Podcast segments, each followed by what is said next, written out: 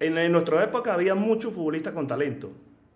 No era la preparación Física. física como es ahora. Era nato. Los campos, uno tenía que mirar para, para recibir, para recesionar y después para pasar. Ahora es más fácil. Ahora con los campos que están, uno sin, sin mirar ya se la puede pasar al compañero. Entonces, era más difícil lo- lo- los, tra- los viajes de nosotros, por ejemplo, por todas 24 horas. A Caracas nos salíamos un viernes y una vez el autobús se, se varó y llegamos como a las 4 de la tarde el sábado a jugar contra el Deportivo Italia. Al día siguiente no teníamos piernas para jugar. Reventado, O sea, hay claro. muchas cosas que cambiaron. Cuando no estamos en la cancha, la pasión del fútbol se vive en los camerinos. Amigos de los camerinos, en esta serie de notas y entrevistas con las figuras del Deportivo Táchira, hoy tenemos un figurón también. Ha sido un placer para nosotros poder haber hablado y seguir hablando con quienes crearon, hicieron, forjaron la gran historia de este cuadro Deportivo Táchira. Con nosotros se encuentra Laureano Jaimes, esa gran figura de la mitad de la cancha. Nunca nos olvidaremos de esos cuatro jugadores, Nieto, Laureano, Maldonado, William Méndez, y ahí está entre ellos Laureano Jaimes.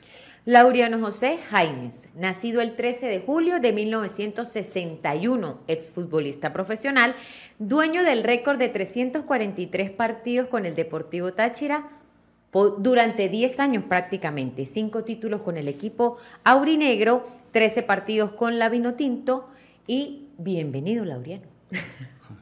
Bueno, muchas gracias Nena y Jairo por esta invitación. Siempre nos sentimos orgullosos de ser invitados a un programa y, hablar de nuestra carrera y del fútbol y del Deportivo Táchira, que es lo que nos apasiona. Nosotros no podemos dejar que nuestras figuras pasen al olvido, porque ese es el gran problema que tiene el, el deporte en el mundo, que dejamos fallecer a nuestras figuras. Eh, es importante recordarle a la juventud quiénes eran ustedes. Por eso este tipo de programas, para que la gente los vuelva a ver y en las imágenes de apoyo que tenemos, la gente recuerde a Laureano Jaimes, que fue un gran jugador ahí en la mitad de la cancha. Bueno, Jairo, y, y lo más importante es porque jugamos en el Deportivo Táchira. Y hay muchas generaciones que han pasado, mucho aficionado que ha pasado, y le recuerda a sus hijos le- o, lo- o lo- o les habla a sus hijos de nuestra carrera. Por eso nos mantienen vivos, así como nos mantienen vivos ustedes que siempre nos están nombrando a través de sus transmisiones y a través de, de- de- de cualquier evento que haya futbolístico en nuestro estado. Ahora, Laureano, oriundo de San Antonio del Táchira, ahí con la frontera. ¿Sabe que yo comenté? No, va Laureano para la entrevista. Seguro es de Cúcuta, todos nacían en Cúcuta y los pasaban y los asentaban en San Antonio.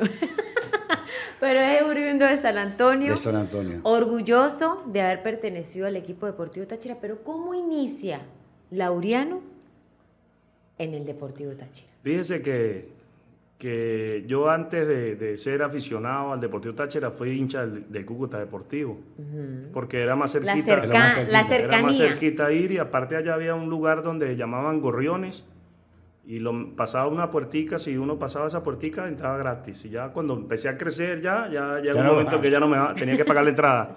Entonces me hice hincha del Cúcuta Deportivo y jugaba torneos en Cúcuta, en San Antonio. muy- Todos los de San Antonio y Ureña juegan en Cúcuta. Todos. Jugábamos torneos de, de niños. Hace poco fui a una cancha con unos compañeros que están jugando allá veteranos que se llama La Palmita, Villa Rosario, y tenía yo más de 40 años que no iba a esa cancha, porque ahí jugaba de niño, de infantil, jugaba torneos ahí con un equipo que se llamaba Buenos Aires. Y lo reconocieron. Y, y apenas llegué, ya vi, varios me reconocieron y charlé con mucha gente allá y, y tengo otra invitación para volver a ver otro partido allá. Sí, muy bonito el reencuentro. Creo que el reencuentro es lo más maravilloso que le puede pasar a uno en la vida. ¿Cómo salta el profesional? Bueno, Jairo, eh, pues mi ilusión siempre de niño fue jugar, ser futbolista profesional. Cuando jugaba con los amigos a las 6 de la mañana que aclaraba, en San Antonio jugábamos de 6 a 8 para irnos al colegio. Y esa era la ilusión que teníamos todos los muchachos que practicábamos al fútbol. Y así como fue que tuve una convocatoria a entrenar con la selección de San Antonio de- de- de- eh, para jugar unos estadales. Y bueno, Todos eh, fuimos a estadales. Sí, y, y bueno, quedé en la selección de San Antonio. para jugar esta área, lo cual fuimos campeones. Después me dieron la oportunidad de jugar en la selección Táchira Juvenil. Y ahí me fui mostrando poco a poco hasta que llegó a oídos del profesor Miguel Ángel Acosta, de Ah, Petrolero el de Zulia. Acosta. En el 83. Y él me dio la oportunidad de, de- de llevarme a, a Maracaibo y recuerdo que cuando llegué me tocó con unos muchachos colombianos y eran dos habitaciones pegadas, pero los colombianos tenían el aire y para mi habitación no pasaba el aire. Y recién me conocían, no me abrían la puerta para que me pasara el aire. Cuando ya me di a conocer, ya me abrían la puerta para, Para que saliera el para aire. que pa- me pasara el aire. Porque no me podía ropar, ¿sabes? El calor que hace Maracaibo. Sí, claro, terrible. Me tuve que comer mango con sal muchas veces porque no había comida en la sede, pero la ilusión mía la tenía intacta. Y en una oportunidad jugamos contra el Deportivo Táchira allá, que fue bailarino de, de- de- De técnico. de técnico, le ganamos 3 a 0. Y, ahí fue una de las veces que me vieron, ese muchacho tachirense, y ahí empezó y hasta que tuve el chance por, por el profe Carlos Moreno de traerme para acá. El Bolón Acosta, como lo llamábamos, era el técnico más adelantado que yo pude hablar en esa época. Una vez hablando con él, cuando nos permitían ir a las prácticas, yo llegué a meterme a entrenar con el equipo también. Ya ha hecho profesional el equipo. Me dijo Jairo, le dije, profe, ¿por qué esos movimientos? Me dijo, porque el fútbol se jugará en círculos. Los futbolistas en el futuro, el lateral no será lateral, el lateral será back central, back central será volante, llegará a ser delantero, porque el fútbol se jugará en círculos. Me dijo Acosta en esa época. Después vino Rinald Mitchell, Holanda, vinieron todos los grandes del mundo a jugar lo que él decía. Ahora, Laureano participó con Táchira en Copa Libertadores en el 85, 87, 88, 89, 91. Un recorrido amplio que no muchos jugadores han tenido la oportunidad, quizás por lo que todos los que han venido eh, nos han explicado de que aquella época era una época de oro. Estaba usted, estaba Carlos Maldonado, La Zorra Brito, estaba Andrés Paz. Andrés Paz, que también lo tuvimos aquí, Nieto. William Méndez. Era un equipo muy fuerte, no solamente a nivel futbolístico, sino también era aguerrido, de coraje. Porque en ese entonces nosotros teníamos como un sentido de pertenencia. Sí, hoy no lo hay. Ninguno nos queríamos ir. A mí me ofrecieron para ir, irme a jugar a Caracas, para ir a jugar a Marítimo, y me pagaban cuatro veces más que de lo que ganaba aquí. Pero ninguno nos queríamos ir. Y eso hizo que se mantuviera un grupo por muchos años y que hayamos clasificado seis Copas Libertadores seguidas. Yo siempre le digo a muchas personas con las que hablo que en este momento estuviese jugando y clasificaba seis Copas Libertadores, me retiraba. Ya no jugaba más al fútbol. Sí, ya ganaba todo lo suficiente. Ya se ganaba mucha plata. Sí. Usted, Eran- mar- usted marcó el primer gol, el primer tachinense en marcar un gol en Copa. Fue, fue internacional. No, William creo que marcó. William fue, ¿no? A mí me pasó fue en, hablando de- de- del año 84, un recuerdo, ¿se acuerda del mesón del espaguete? que Sí, claro, ahí en la 16? 16. Nosotros comíamos ahí. E íbamos a jugar contra mineros. Y el señor Castro, un español, dijo, el que meta el tercer gol come un año gratis. Bueno, dijo el tercero porque quería que metiéramos goles. Y yo metí el tercer gol. Entonces, ¡Qué éxito! yo tenía la comida donde Mario, que me la pagaba el equipo, don Mario de De Clemente. Mario de Clemente. A veces comía allá y volvía a repetir el un año muy bueno, una Muy bueno, alimentación muy bueno el año, espectacular. muy bueno. el señor Castro era un hincha de Que en paz descanse. En paz descanse. Bueno, mire, eran tantas las ganas de quedarse que nadie se creer que Laureano duró 17 años militando con Laurinegro. Es que vestir ese uniforme es un sentimiento muy grande. Sí, muy grande. Yo no voy muy seguido a los partidos, pero cuando el equipo sale al terreno de juego siento algo en mi piel. Claro. O sea, ¿cómo no lo van a sentir los que tienen la camisa puesta en ese momento? Si yo siento algo que, que me, me llena de un sentimiento de un amor, un orgullo haber vestido ese, ese, ese equipo, ese uniforme. ¿Ha cambiado, Laureano, el, el fútbol desde su época a esta época? Desde su punto de vista. En, en nuestra época había muchos futbolistas con talento. No era la preparación Física. física como es ahora. Era nato. Los campos, uno tenía que mirar para, para recibir, para recesionar y después para pasar. Ahora es más fácil. Ahora con los campos que están, uno sin, sin mirar ya se la puede pasar al compañero. Entonces, era más difícil los, los, viajes de nosotros, por ejemplo, por todas 24 horas. A Caracas salíamos un viernes y una vez el autobús se, se varó y llegamos como a las 4 de la tarde el sábado a jugar contra el Deportivo Italia. Al día siguiente no teníamos piernas para jugar. Reventado, o sea, hay muchas cosas que cambiaron. Sí, hoy se viaja en avión, en charter. ¿Su mejor compañero en Táchira?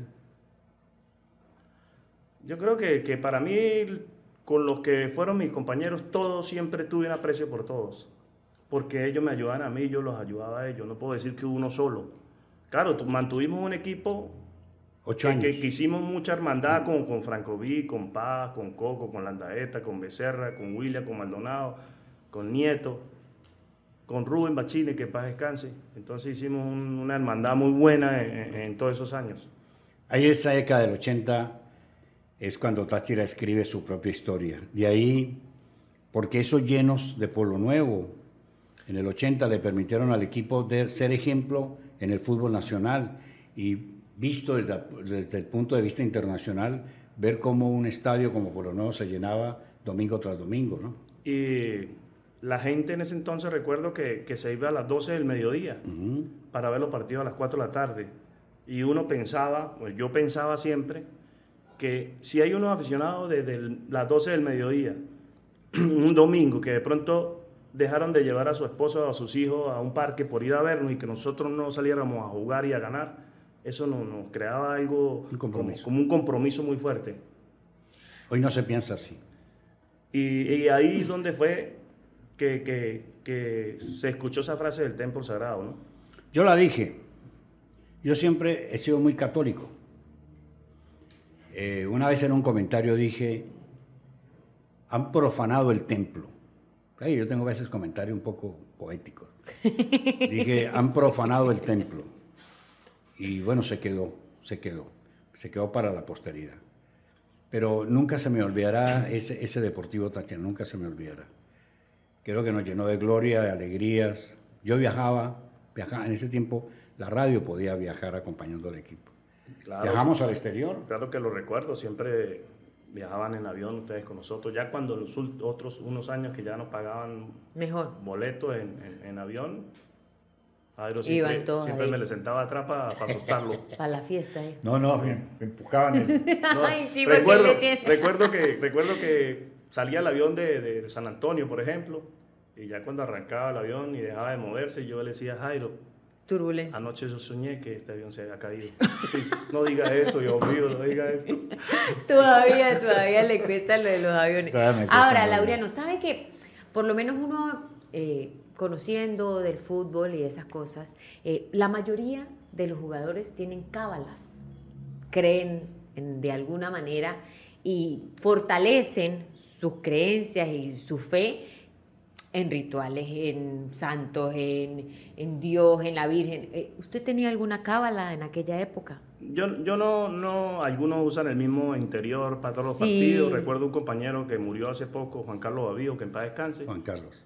Eh, sacó un interior lleno de huecos, tenía huecos por todos lados. Fue a la guerra. Se le veía todo. Y yo le dije, Juan Carlos, pero ese interior qué? No, con este interior fue campeón con la ULA y sigo aquí, sigo aquí con este interior. Pero yo, eh, la cábala mía es una oración que, que, la tengo y, a algunos niños se la he dicho para que se la aprendan. Esa es una oración. Cuando termine el programa yo les digo la oración. Y esa era mi oración siempre. ¿Su mejor técnico cuál fue? Bueno, primero el profe Acosta que me dio la ah, oportunidad. Y después el profe Carlos Moreno, que, que me consintió muchas veces, porque yo a veces fui muy renuente, a veces bastante alzado, pero siempre escuché las palabras de él y, y me hacía recapacitar. El momento más bonito que uno diga, bueno, este gol, eh, esto que logré con el equipo, en lo personal, el momento más bonito que recuerde Laureano con el Deportivo Táchira. El, momento más bonito mío que recuerdo fue el 25 de septiembre de 1983 cuando debuté aquí en Pueblo Nuevo, porque era el cumpleaños de mi hermana, quien estudiaba en ese entonces en la ULA para hacerse licenciada. Y ese fue mi debut y lo recuerdo clarito y ese es el día que nunca voy a olvidar. Es, es un jugador de fútbol, ¿por qué se va de la cancha? ¿Por qué se va del profesional? ¿Por qué deja la profesión? ¿Por qué dejó Laureano la profesión de futbolista? Pero nos responde Después de comercial. después de este corte. Vamos al corte. Ya regresamos con un figurón como el Laureano Jaime, que lo tenemos aquí en los camerinos. Bien, mis amigos, continuamos con Laureano Jaimes. ¿Por qué se va un futbolista de la cancha? Bueno, primero llega a una edad donde ya uno no da más. Eso es lo primero, ¿no? Aunque uno nunca quiere retirarse, Jairo. Porque hace muchos años escuché que un técnico dijo que era futbolista cuando tenía 18 años, que le preguntaron que qué iba a hacer cuando se retirara. Y él le respondió que cómo se iba a retirar si recién tenía 18 años y estaba empezando. Cuando tenía 30 años le preguntaron que qué iba a hacer cuando se retirara. Y él dijo, pero estoy en la cúpide de mi carrera, ¿cómo me voy a retirar? Y cuando tenía 38 años le preguntaron, ¿qué va a hacer cuando se retire? Y dijo, pero déjeme de jugar los últimos años tranquilo, porque nadie quiere que me retire. ¿Por qué se fue Laureano? ¿Por las lesiones? Yo creo que e- esa fue una de las, la última lesión que fue en el año 96, que tuve tres operaciones seguidas y duré 11 meses, prácticamente esa lesión me retiró.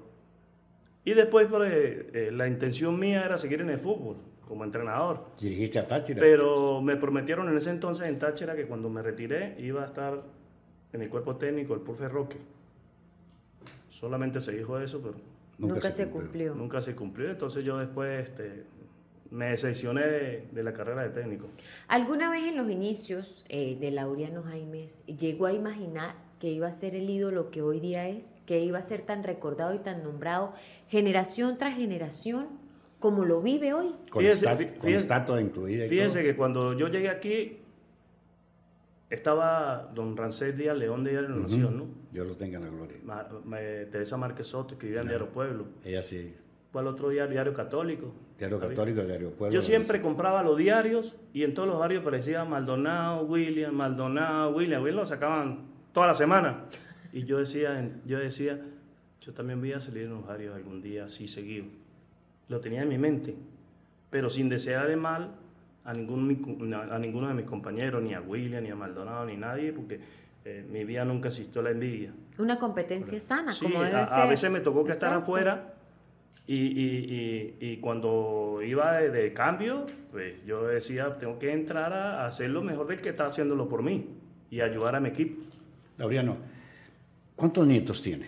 Tres nietos. ¿Qué sueña el abuelo con los nietos? ¿Que lleguen a profesional? Bueno, lo importante es que sean hombres de bien, ¿no?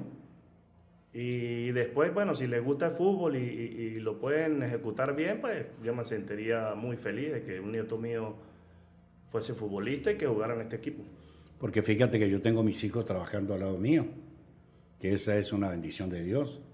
Tengo a la nenita, tengo a Jairo Armando, Sandra, que trabajó también al lado mío, y esa es una bendición, que mi Dios le da a uno la oportunidad de ver al hijo haciendo lo que uno ha hecho toda la vida. Entonces, por ejemplo, Andrés Paz eh, también sueña que sus hijos puedan, sus nietos puedan llegar a ser profesional porque siempre serán recordados como el nieto de Laureano Jaimes. Sí, eso Va a perdurar su nombre. Eso, eso es lo que uno siempre sueña con los nietos, de que pueda alguno eh, ¿Cuál tiene así? fútbol, ser futbolista. uno dice, este sirve. ¿Cuál sirve? De los tres hay uno que dice, este pinta. Bueno, el que está en México, eh, no lo veo solamente cuando calentamiento, pero ya le di una recomendación a mi hija. Y los otros tienen unos 5 años y el otro tiene 10 meses. Ah, no, ese Todavía- no. Todavía no, bueno. Están muy pequeños. Laureano, volviendo al fútbol. En, en los camerinos siempre se dice que hay un líder. Eh, tengo entendido que en aquella época todos eran líder por el carácter y porque todos querían ganar y todos tenían el mismo objetivo y alaban hacia el mismo lado. Pero maldades, algunas bromas que recuerde de la época, que usted diga, hicieron esto, a alguien le jugaron esta broma, algo que usted recuerde que diga, Dios mío, no puedo creer que haya sucedido de esta manera. No, sí, sí había mucha broma que ahora me he enterado que no existen. Por ejemplo, la comida uno tenía que agarrar la sal con la tapa, porque si la agarraba solo así se le iba la sal completa.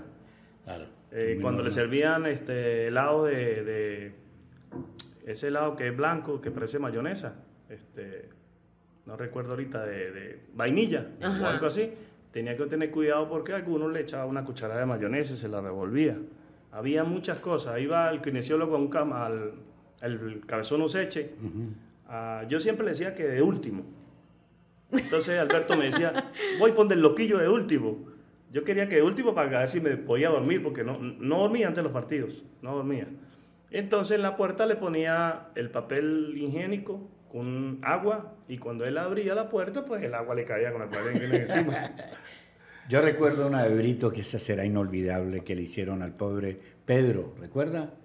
Pedro Vargas en el estadio, que él vivía en el estadio, ah, que él tenía el equipo de sonido y todo cuando pidieron el himno nacional.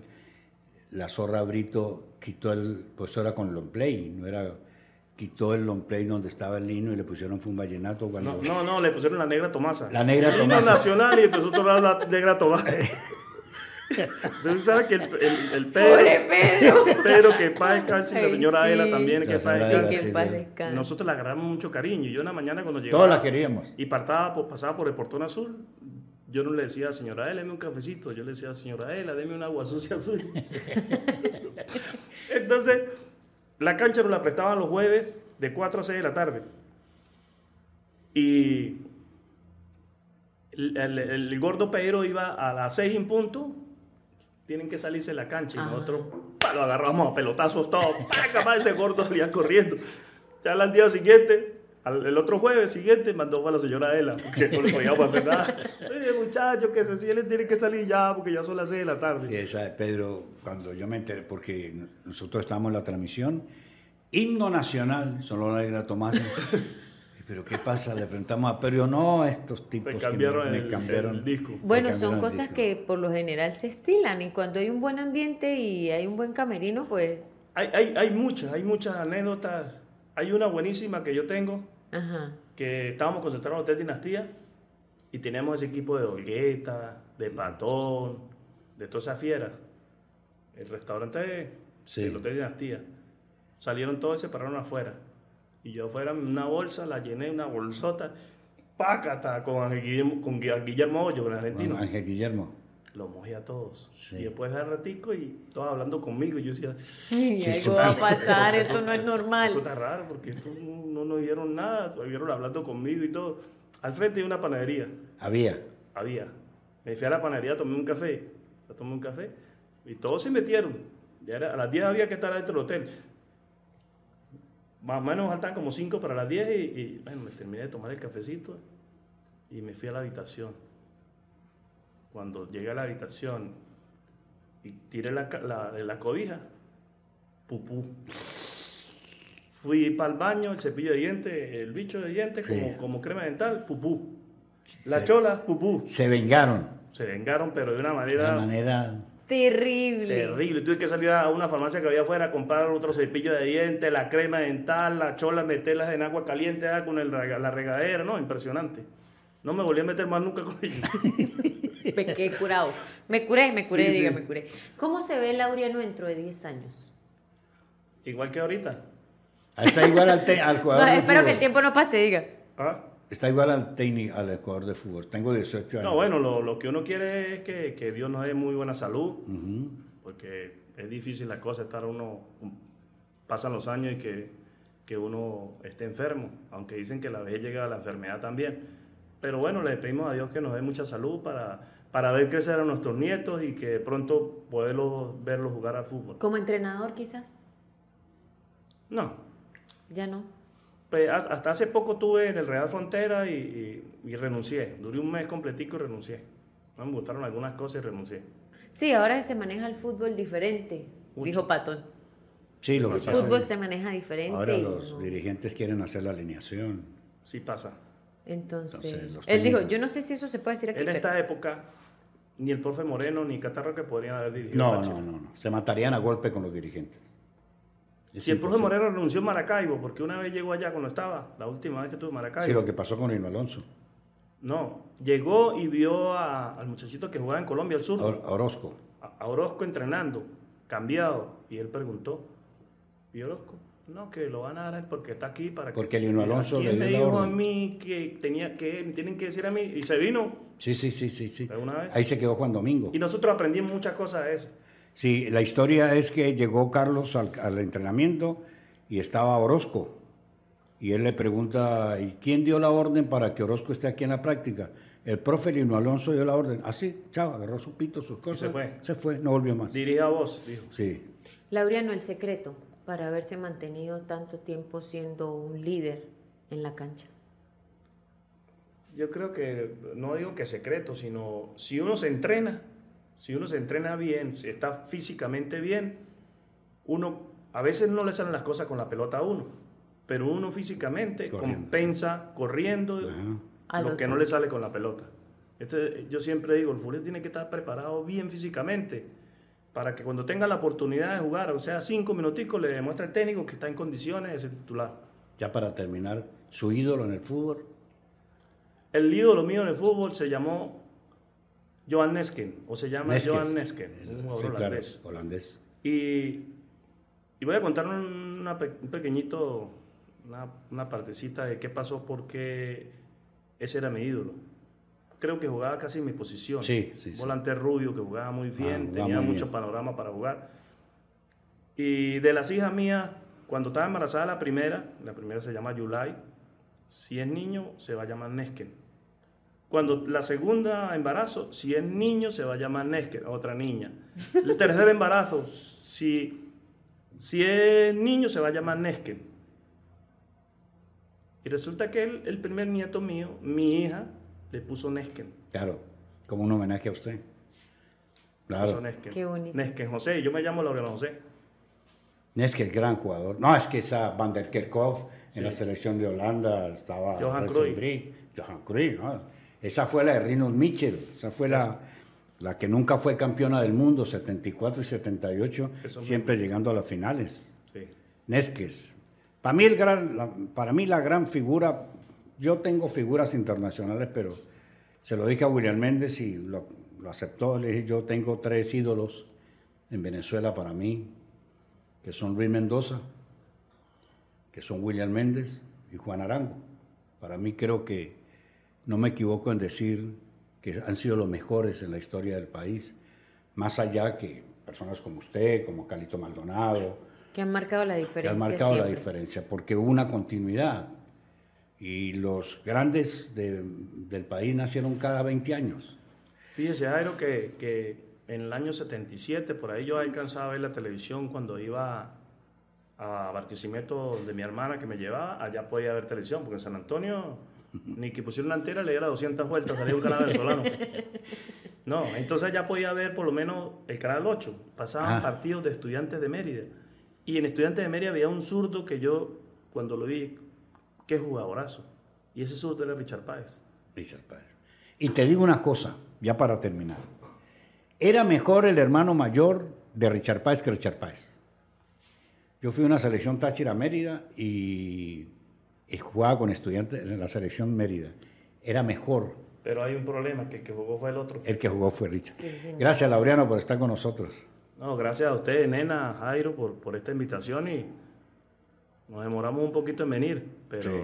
pero siempre es bueno eh, para un Lo programa. bueno se hace esperar, Laureano. hablar, hablar, para hablar de fútbol se, re- se requiere un programa de cinco horas. Lo menos. Nos vamos, amigos. Estuvimos con Laureano Jaimes. En el futuro, otra figura del Deportivo Táchira acá en Los Camerinos.